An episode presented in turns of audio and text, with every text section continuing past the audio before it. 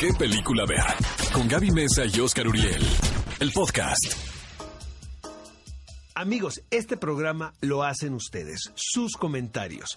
Entonces queremos escucharlos, queremos leerlos. Por favor, comuníquense a través de nuestras redes sociales. El hashtag es qué película ver con sus respectivos acentos y díganos qué película van a ver este fin de semana de puente. Y como estamos muy felices de que tenemos unos días libres, queremos compartirles que tenemos para ustedes 20 pases dobles para la premier y alfombra roja de Todos Caen, que se va a llevar a cabo el próximo miércoles 18 de septiembre septiembre a las 7 de la noche en la Ciudad de México. Así que si ustedes quieren ir con su acompañante, es súper fácil ganar. Solamente tienes que ser de los primeros 20 en escribir lo siguiente en Twitter, en responder.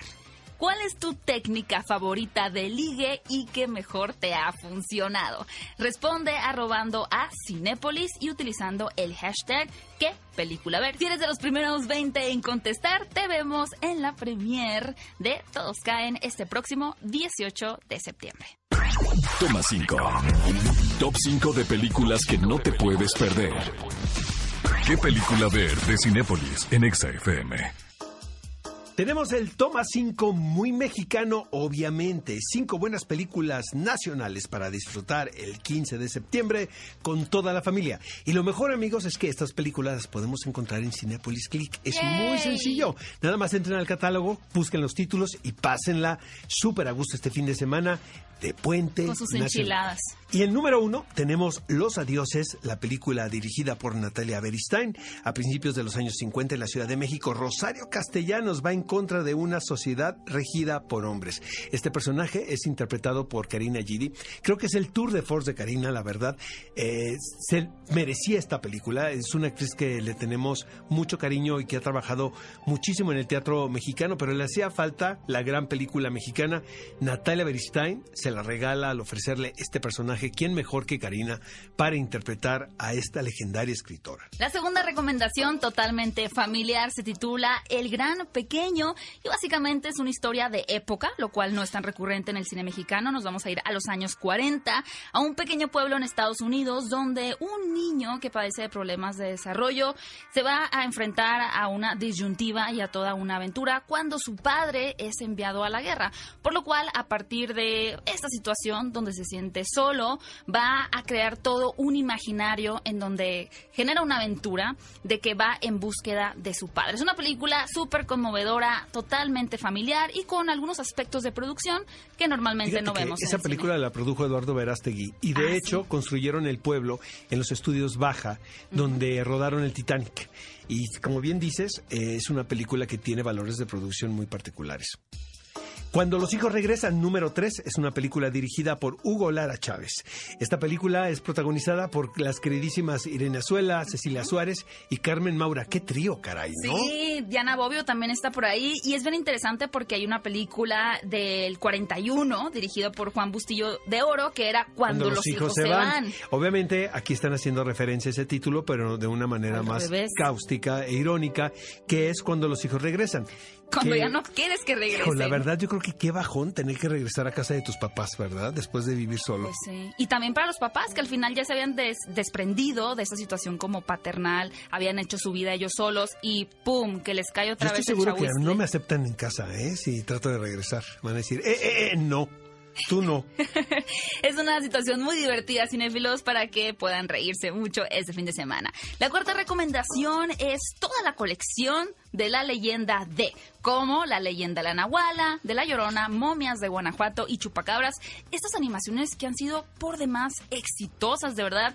Yo creo que es porque toman como base el folclore mexicano, el relatar historias que trascienden en nuestra cultura, como la Llorona o las momias de Guanajuato, y contadas a través de un grupo de niños que se embarcan en diferentes aventuras. Es que sabes que creo que los realizadores de estas películas son muy inteligentes porque competir en cuanto a animación, por ejemplo, con Pixar, pues es muy complicado, ¿no? Eh, ¿Cómo lo haces? O sea, ¿cómo pones un producto competitivo?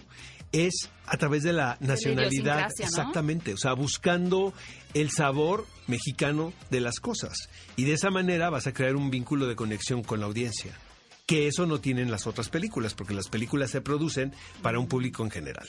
Y nuestra última recomendación, que a Oscar y a mí, bueno, sí nos gustó a nosotros, ¿verdad? porque luego generó bastante controversia. Yo lo sé. Hazlo como hombre, dirigida por Nicolás López. Básicamente un grupo de amigos en donde uno de ellos decide salir del closet, decir que es gay, confesar, salir a la libertad. Y uno de ellos lo toma bien, pero el otro lo toma muy mal, por lo cual vamos a ver las etapas del duelo a las que se enfrenta para admitir y vivir en paz con que su amigo Yo es recuerdo gay. que me encontré a Mauricio Ockman, quien es el protagonista de esta película, y le dije, oye, mano, yo sé que tú haces muchos dramas y todo, pero la comedia, qué bien se te da.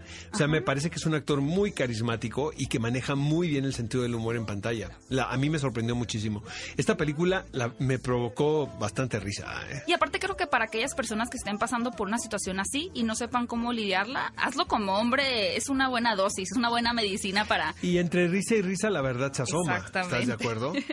Cinefilos, estas fueron nuestras cinco producciones nacionales que les recomendamos en el catálogo de Cinépolis Click para disfrutar en este puente Cinépolis. Y también déjenme contarles que John Wick y Rocketman ya están en renta en Cinépolis Click desde el 12 de septiembre. Yo sí voy a ver John Wick otra vez.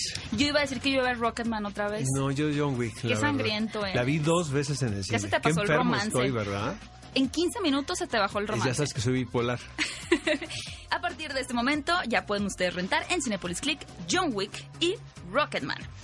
Ha llegado el momento La de encuesta, compartirles amigos. La encuesta. Ya voy, ya no tengo motivación A ver, alguna. ¿cuál es? Ok. Vayan a nuestras redes sociales y respondan la siguiente pregunta de la encuesta de la semana.